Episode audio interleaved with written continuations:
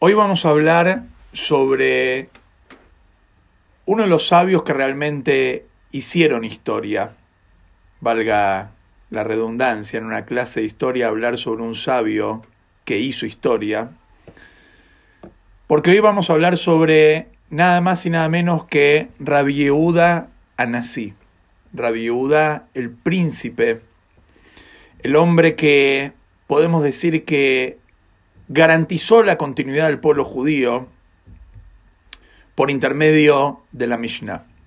Pero no nos adelantemos porque es una historia apasionante. ¿Se acuerdan que hace unos encuentros atrás hablamos sobre el emperador Adriano y los decretos contra el pueblo judío, un emperador terriblemente antisemita, que si no fuera porque él falleció,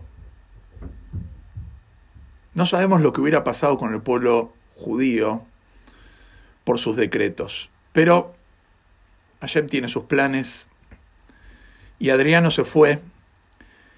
Y finalmente fue sucedido por un hombre bueno para el pueblo judío, de nombre Antonino, Antonino Pío. ¿Y por qué dijo, dije Antonino y después dije Antonino Pío? Porque en el Talmud tenemos realmente una discusión de quién era este Antonino. Si era Antonino Pío, quien fue el emperador que sucedió a Adriano, o fue Antonino Marco Aurelio, quien fue quien sucedió a Antonino Pío, un poco trabalengua, pero resumen, no sabemos cuál de los dos fue el que tenía una estrecha relación con nuestro personaje del día de hoy, Rabiuda Anasí. Si fue Antonino, si fue Antonino Pío, Marco Aurelio, etc. Podemos decir que Marco Aurelio Antonino fue un gran filósofo, uno de los más grandes emperadores de Roma.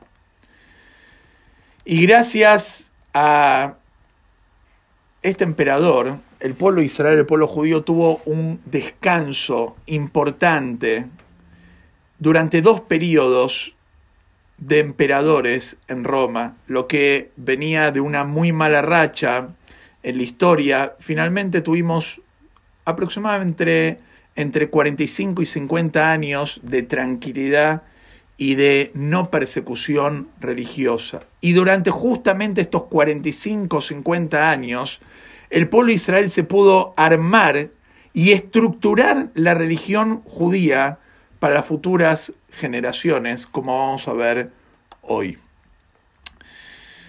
Esto fue justamente por intermedio de el gran compendio que se escribió en esa época, que fue nada más y nada menos que la famosa Mishnah. La Mishnah viene a compilar todas las leyes orales que se transmitieron generación por generación desde la época de Sinai, Moshe lo recibe oralmente de Dios, generación maestro, alumno, maestro, alumno, y así a todo el pueblo Israel como el Rambam.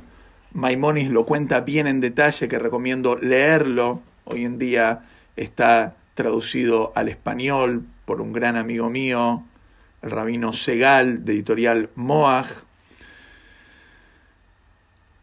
Finalmente, la Mishnah se escribe como vamos a aprender hoy y estudiar. Y esta gran obra fue una gran providencia divina que se escribió en el momento exacto. Como dice el rey Salomón, Dios hace todo en su momento indicado. Y gracias a esto podemos decir, me animo a decir, que el judaísmo y su tradición y lo que es la sabiduría judía, que principalmente se encuentra en los textos del Talmud, existe hasta el día de hoy gracias a este compendio de Rabbi Uda Anasí.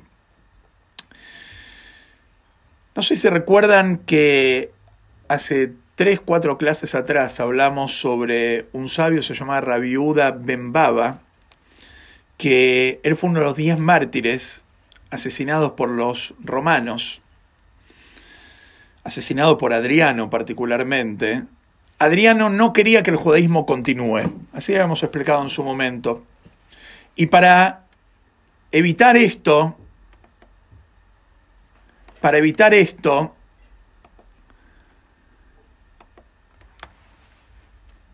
Adriano decretó que no pueda continuar lo que es la ordenanza rabínica, la famosa smija.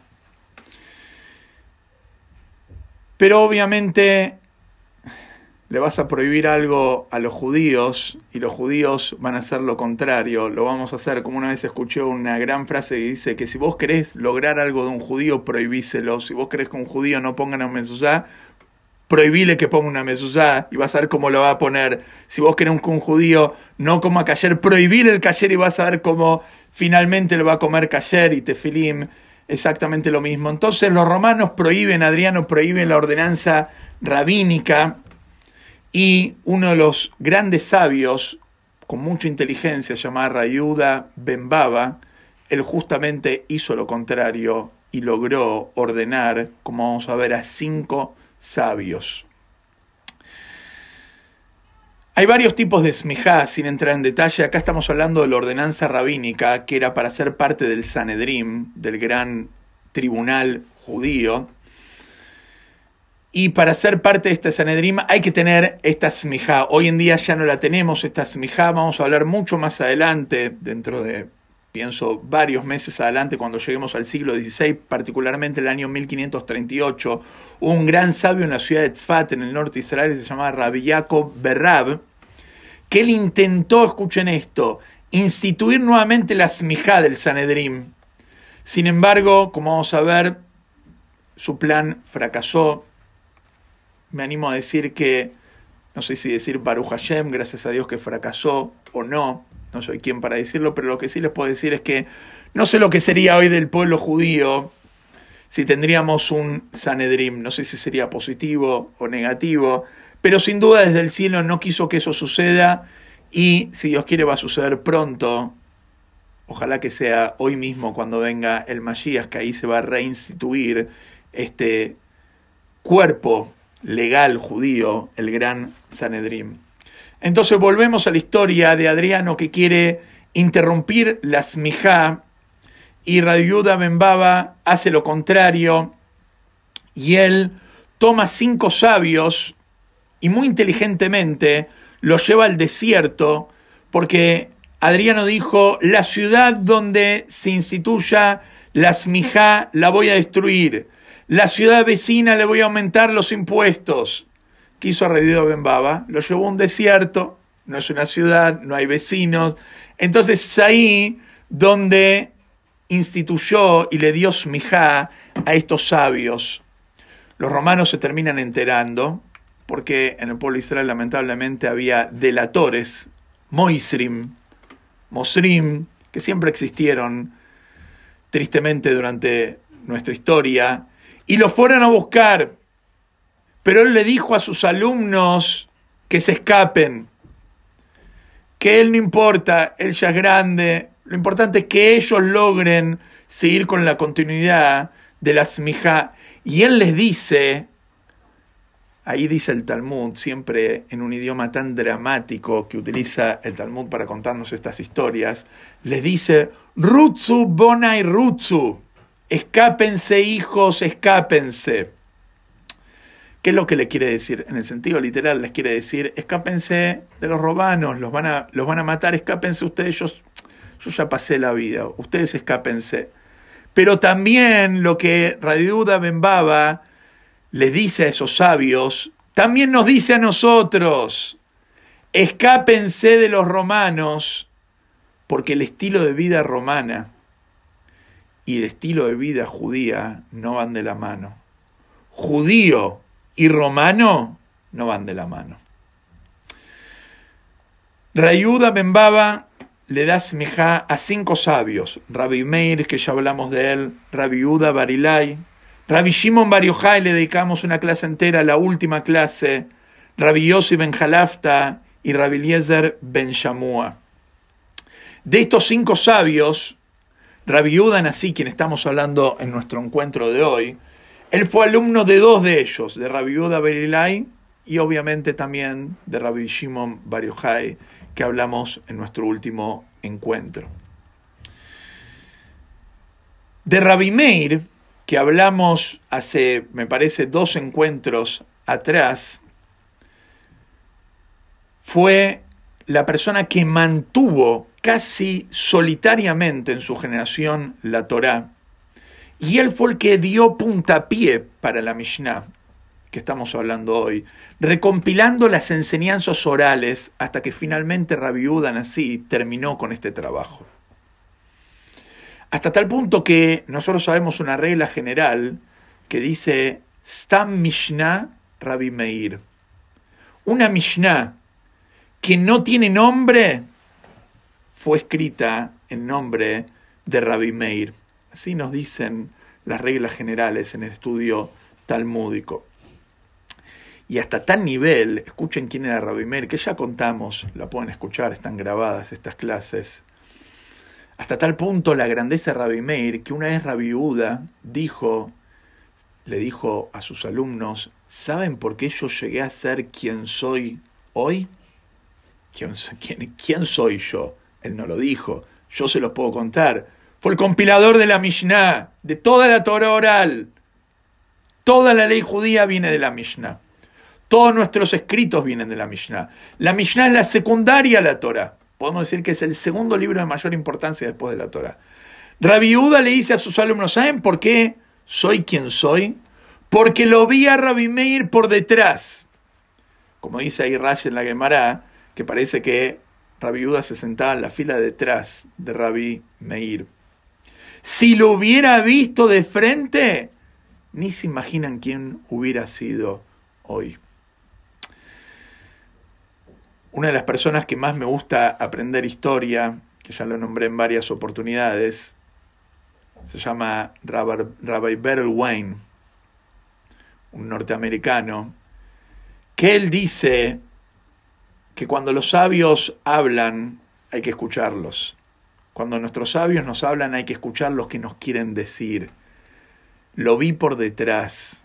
Si lo hubiera visto de frente, ¿qué hubiera sido de mí? Hubiera sido otro, otra persona. Entonces, Robert Wine dice que esto se puede comparar a quien tuvo el mérito de ver a los sabios de la generación anterior a la guerra, a la Shoah, la Segunda Guerra. Torah hoy en día no falta en el pueblo de Israel, pero la Torah que había antes de la guerra era otra cosa. Los sabios de esa generación eran otra cosa. Tristemente fueron aniquilados por los malditos nazis. Yo tuve el mérito de conocer a uno de esos grandes sabios cuando estuve en la Yeshiva en Canadá, en Montreal. Había ahí un mentor en la Yeshiva, se llamaba Rab Zeb, Wolf Gringlas, Rabbi Wolf, le decíamos nosotros, un yudí peticito, nacido en Loch, Polonia. No venía de una familia Lubavitch, nació en el año 1917. Él se escapó de la guerra, logró escaparse de la guerra y fue a Shanghái, en China. Pasó por todos lados, obviamente, como la mayoría de los judíos en esa época. Estudió en Shanghái, Tom Mimim en Shanghái, una yeshiva de Jabad en Shanghái por varios años y terminó llegando a Canadá, a Montreal, y fue de los fundadores de la Yeshiva en Montreal, donde tuve el privilegio de estudiar. Falleció en el año 2010. La verdad que para mí poder una ver, ver una persona así es como conectarse con mil años de historia judía. Una persona de otro nivel. La simpleza y la sabiduría en una misma persona era algo increíble. El Rebe lo llamaba a él, a Wolf Gringlas, lo llamaba mi mecubal, mi cabalista. Tengo miles de historias para contar si Dios quiere vamos a ir compartiéndolas de a poco. El judaísmo hoy en día es muy lindo, hay mucho, mucha Torah en el mundo, pero el judaísmo de antes de la guerra era otra cosa. Rabbi Meir era tan grande, tan grande era Rabbi Meir, que los sabios de su generación no lograban entenderlo. Así nos dice la Gemara. Y por eso la no queda como Rabbi Meir. Porque mi pnei sof dato. No llegaban a entenderlo. Y esto nos da un mensaje también para la vida muy lindo. Que el más grande no es el más grande. El que más sabe no es el más grande. El que más sabe, a veces sabe tanto que no es acorde a su generación. Si todos serían como Rabbi Meir, Rabbi Meir hubiera funcionado, pero lamentablemente el mundo no es Rabbi Meir. Como el mundo tampoco no era Rabbi Shimon Bar como hablamos la última vez. Pero vamos a meternos en la historia de Rabbi Uda, Anasí, Rabbi Uda el príncipe, el personaje principal de nuestro encuentro, de nuestra charla. Rabbi Yudan así era el hijo de Rabbi Shimon Ben el segundo. Él nació después de la destrucción del segundo templo alrededor del año 135 de la era común. El Talmud nos cuenta que cuando murió Rabbi Akiva, nació Rabbi Yudan así, como queriendo decir, cuando se va uno, ya del cielo mandan a otro. Nunca nos van a dejar solos. Era descendiente directo de Hillel Azaken, del gran Hillel, compañero de Bet Betilel, descendiente directo de Hillel Azaken. Vivió en Tiberia, Bet Shearim, todo el norte de Israel. Hoy en día podemos ver las ruinas de esta ciudad, en Tzipori. En el Galil, en el norte de Israel, fue la quinta generación de los Tanaim y fue y llegó a ser el Rosh Sanedrim, cabeza del Sanedrim. Termina falleciendo, para ubicarnos en la historia, en el año 200 19 de la era común a los 83 años de edad. Rabiudan así fue un hombre único, completo. Todo estaba en él. Descendiente del rey David, dinastía real. Descendiente de Ilela Zaken, aristocracia. Santidad, se lo llama Rabeino Akadosh, nuestro Maestro el Santo. Y nuestros sabios nos dicen que uno de los motivos por el cual se lo llamaba Rabeino Akadosh es porque él nunca puso su mano por debajo de su cinturón en, un, en una señal de pureza. Se dice sobre él que desde la época de Moshe Rabeino hasta Rabeino Akadosh nunca se encontró Torah Ugdulá Bemakomehad. Sabiduría y riqueza y liderazgo en una misma persona. ¿Por qué? Porque normalmente el que tiene plata no tiene tiempo para estudiar. Y el que tiene tiempo para estudiar no tiene tiempo para hacer plata. No van las dos cosas de la mano a veces. Se, puede encontrar un equilibrio, pero grandeza en Torah y grandeza en dinero es difícil de encontrar. Nos dicen nuestros sabios que Rabiudan así tenía Torah Ugdulabe Makomehad. Metiéndonos de lleno en su vida, se cuentan que en el momento de su nacimiento había un decreto de Adriano de la prohibición de hacer Brit Milá. También estudiar Torah, también respetar Shabbat, pero acá viene la historia del Brit Milá, conocida por cualquier chico judío.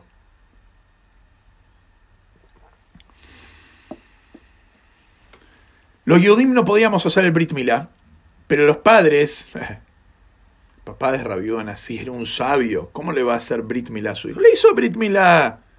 ¿Qué? Dios tiene un decreto, dijo él, de hacer un Brit Milá.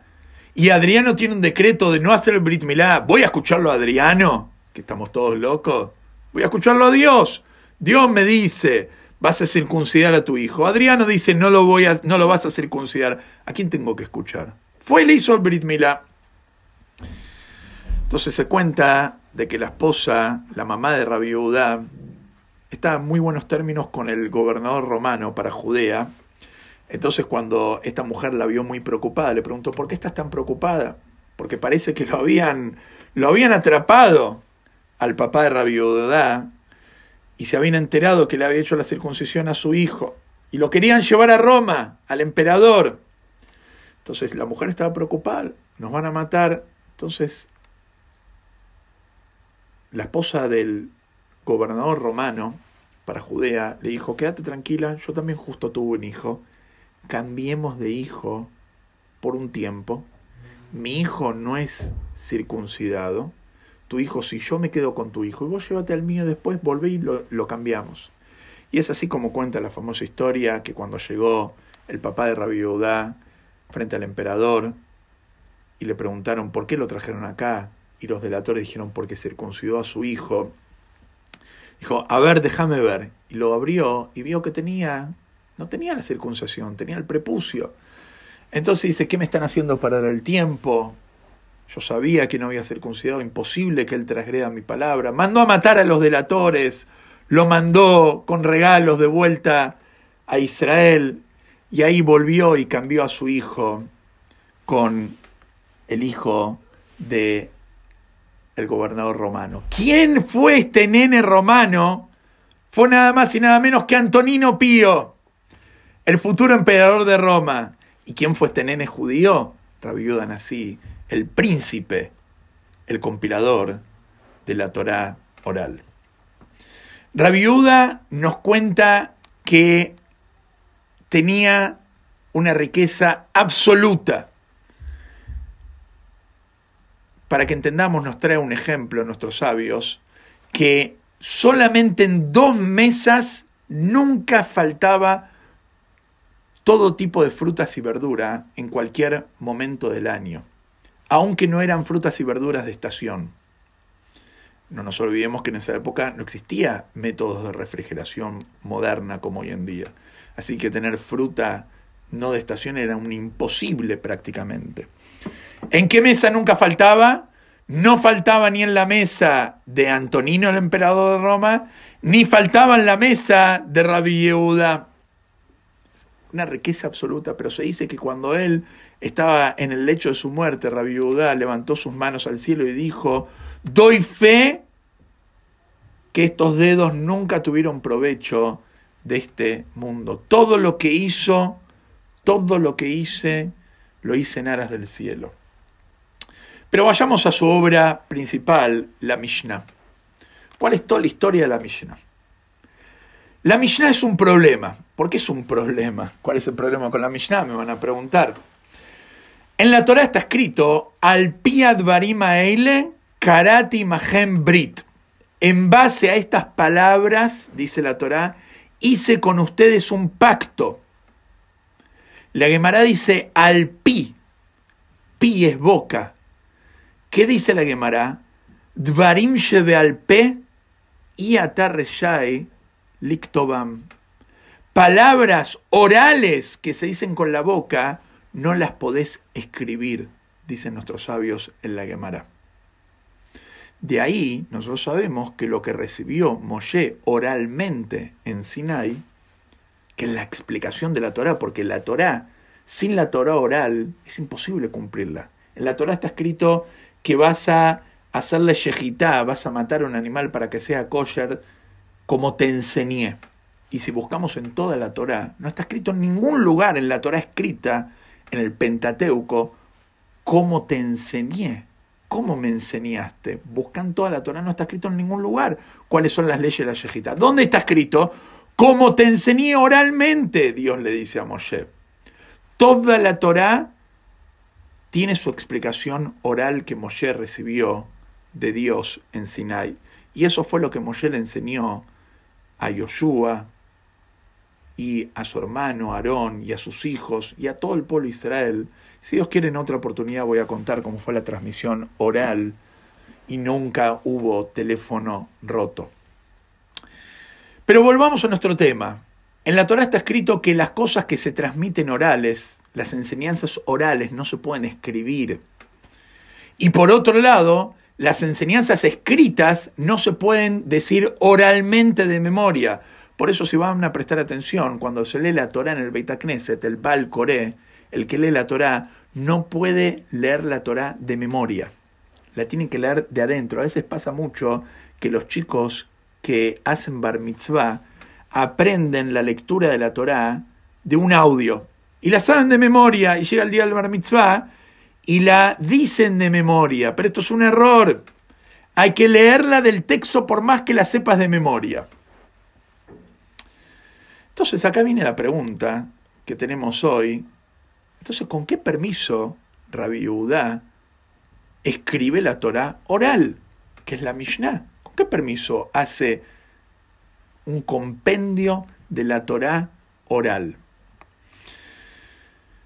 Realmente, Rabbi Meir, quien habíamos dicho que era el compañero de Rabbi Udá que se sentaba adelante, Rabbi Meir ya había empezado a escribir estas enseñanzas orales en notas, así cuenta el Rambam. Pero esas notas que escribió Rabbi Meir eran notas personales para él o para sus alumnos y no para ser publicadas. Sin embargo, Rabbi Uda continuó con la labor de Rabbi Meir, la desarrolló y la terminó escribiendo para ser publicada y para ser difundida. Entonces acá viene la famosa interpretación de lo que dice el Teilim, el Teilim más largo, el 119, versículos 126. Dice, Et la azot lashem eferu torateja. Escuchen esto, Et la azot lashem eferu torateja.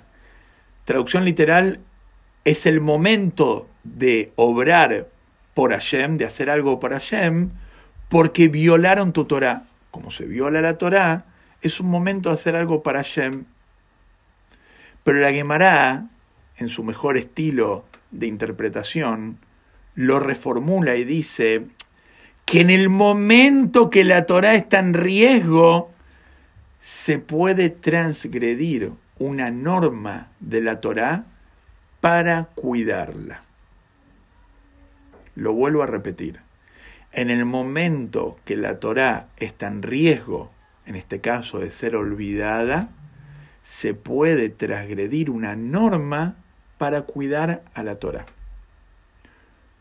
Hay que tener muchísimo cuidado con esto que acabamos de decir. ¿Por qué? Porque el que sabe un poquitito de historia sabe que durante muchas oportunidades se utilizó este argumento para cambiar la Torá en aras, entre comillas, de cuidarla. Pero hay algo que se demostró que esta gente que cambió la Torá para, con su argumento, cuidarla, se confundieron. ¿Saben qué es lo que demostró que se confundieron? La prueba del tiempo. La prueba del tiempo no cualquiera la pasa. Las ideas son probadas con el tiempo. Puedes venir con la mejor idea. Vamos a ver lo que el tiempo dice. Viniste con el mejor negocio.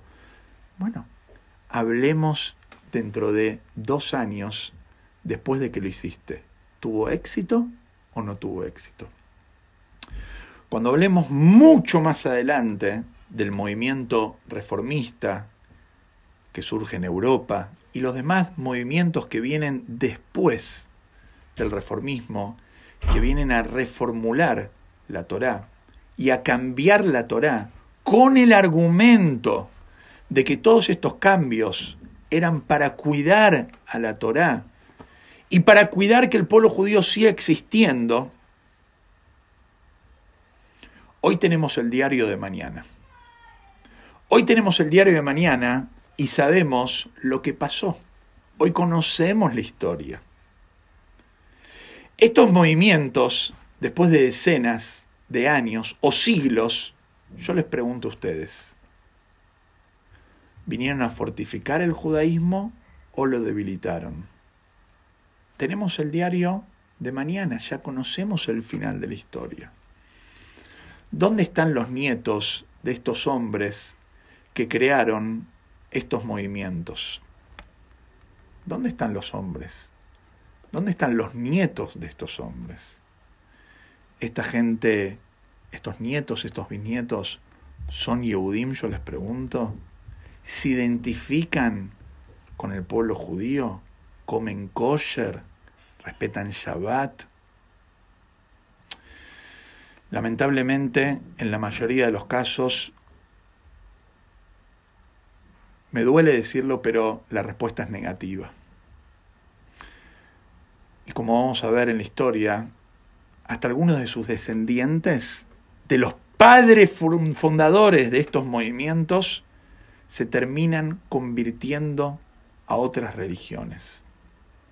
Sin embargo, en el caso de nuestro personaje de la historia de hoy, Rabbi así y el escribir la Torah oral, aún pasando por alto esta ley de no escribir la Torah oral, superó la prueba del tiempo y con creces. El tiempo lo demostró. Gracias al valor y la valentía que tomó Rabiuda así, el judaísmo existe hoy en día. Entonces recuerden esto que estamos diciendo hoy. Las cosas se miden por sus resultados y el tiempo termina demostrando si realmente las ideas fueron correctas o se confundieron. Hablemos de la Mishnah, la obra de Rabbi Uda Nasi, empezada por Rabbi Meir. La Mishnah está compuesta por seis órdenes, seis tratados, Shisha Sidrei Mishnah. El primero es el orden de Zraim, semillas. Habla sobre todas las leyes agrícolas que principalmente tienen vigencia en la tierra de Israel. El segundo orden, Moed, tiempos. Hablan sobre todas las leyes relativas a Shabbat y festividades. Tercer orden, Seder Nashim, el orden de las mujeres. Hablan sobre todo lo concerniente al casamiento, divorcio, la vida judía, la familia judía.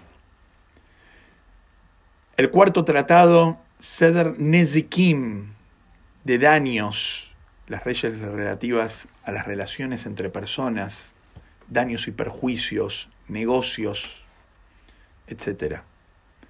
Quinto tratado, Kotchim. Son las leyes que tienen que ver con las ofrendas. También habla sobre normas de kashrut. Y el último de los tratados, Seder Tarot. Las leyes de pureza, que hablan sobre los temas de impureza y pureza en el pueblo de Israel. Un acróstico nos dan nuestros sabios, Zman Nokat. Zman Nokat. Zain Mem Nun Nun Kuf Tet. Si agarramos las letras de los seis órdenes, lo podemos formar en dos palabras, Zman Nokat. El famoso jazz, el famoso jazz, que no es, digamos, ni una música, ni tampoco es el partido político en Israel, el famoso jazz es Shin Samach, que habla de Shisha Sidrei, los seis órdenes, que el jazz incluye a la Gemara, al Talmud, compuesto por la Mishnah y la Gemara. Algunos detalles interesantes Dentro de estos, cada uno de estos seis tratados, los, los tratados más largos en páginas vienen primero, salvo algunas excepciones, y los más cortos vienen después. La Mishnah, para el que nunca estudió, que recomiendo estudiarlo, obviamente. La Mishnah está escrita en hebreo, se llama hoy en día el hebreo de la Mishnah, un hebreo muy puro, muy lindo, muy fácil. Está escrito en un idioma muy resumido, casi encriptado, porque las enseñanzas orales, memorizadas, Mishnah viene la palabra leyanen, repetir, memorizar. Y Rabbi tenía una yeshiva con los mejores. El Dream Team tenía en su yeshiva. Y dentro de sus alumnos estaba el famoso Rabijía. Rabijía es el arameo de Jaim, que él es el autor de las Braitot. ¿Qué son las Braitot? Las Braitot son las enseñanzas que no entraron por algún motivo en la Mishnah, quedaron afuera. Y que muchas veces vienen a explicar la Mishnah. Y muchas veces las, las, las Braitot dicen casi lo mismo textual que la Mishnah. Las, Mishnayot y las Braitot forman la base de la Gemara, para que tengamos una idea.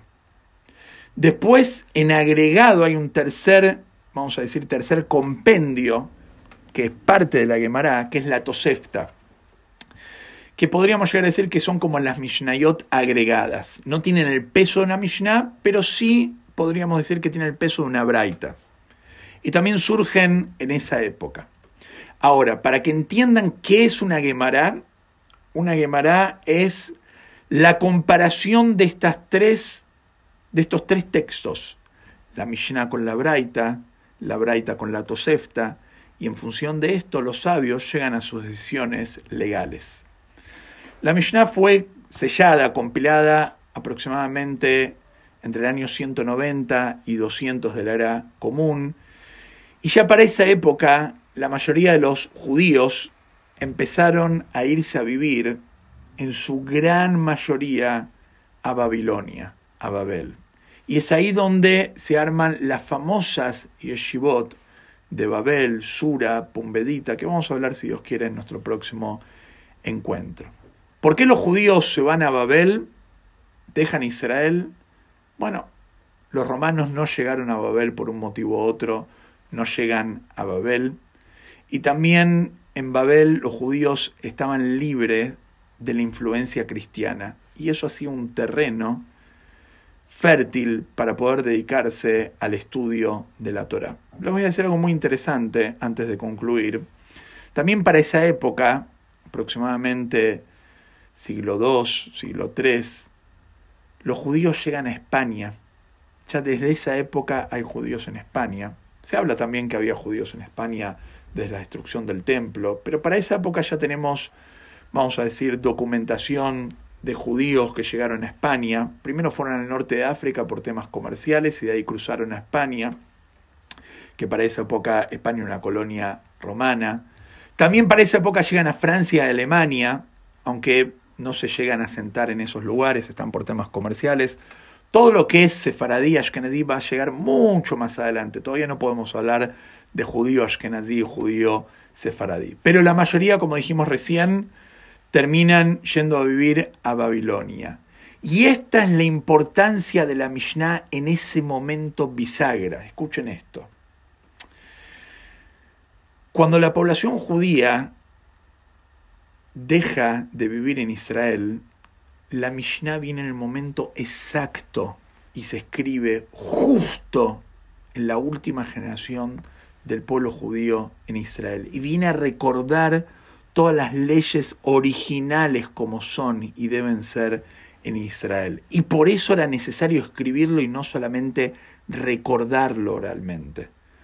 Porque era el momento donde había tranquilidad y no había persecución romana. Si lo hubiera escrito en otra generación, no se hubiera podido escribir.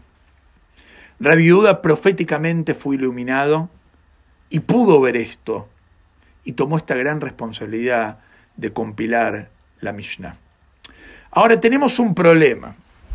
¿Por qué no se escribió antes la Mishnah? ¿Cuál es el problema de escribir algo? ¿Por qué la Torah tiene algo en contra de escribir la enseñanza oral?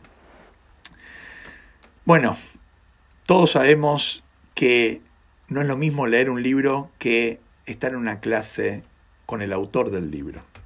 Cuando uno escribe algo, eso que uno escribe queda estático, se congela, deja de ser dinámico. Una clase es algo dinámico, algo escrito es algo fijo, es eso y no otra cosa.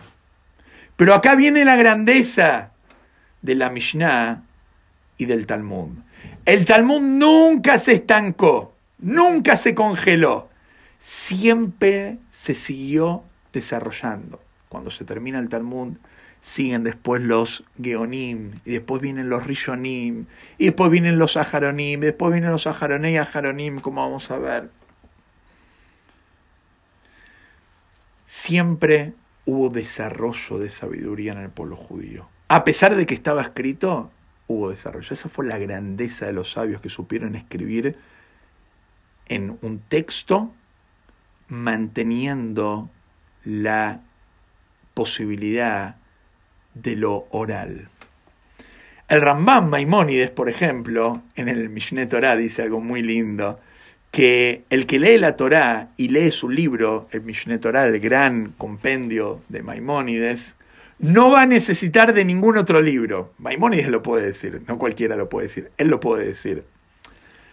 Del cielo lo escucharon lo que él dijo, que el que lee su libro no va a necesitar otro libro y desde el cielo decretaron que su libro va a ser el libro con más comentarios después de la Torá. Hoy en día, el Mishneh Torah es el libro que tiene cientos de comentarios. Como diciendo, vos, Maimón, dijiste que tu libro no necesita leerse después de leer tu libro, vas a ver cómo yo le voy a poner miles de comentarios.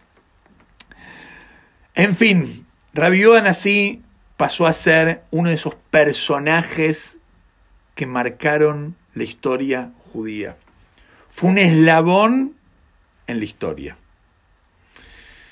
Y si Dios quiere, en los próximos encuentros, cuando hablemos sobre los Emoraim, quienes fueron que sucedieron a los Tanaim, vamos a entender la grandeza de la Mishnah. La Mishnah es una semilla que incluye kilómetros de bosques, árboles crecen de la Mishnah. Así que tenemos mucho para aprender, tenemos mucho por internalizar, solamente tenemos que abrir el libro, ponernos a estudiar Mishnah. La palabra Mishnah comparte las mismas letras que la palabra Neyamá, por eso el que estudia Mishnah ilumina su Neyamá. Así que lo que les propongo es empecemos a estudiar Mishnah, empecemos a estudiar Gemara y empecemos a apreciar la sabiduría de nuestro pueblo. Así que muy buenas noches a todos y que tengamos una excelente semana.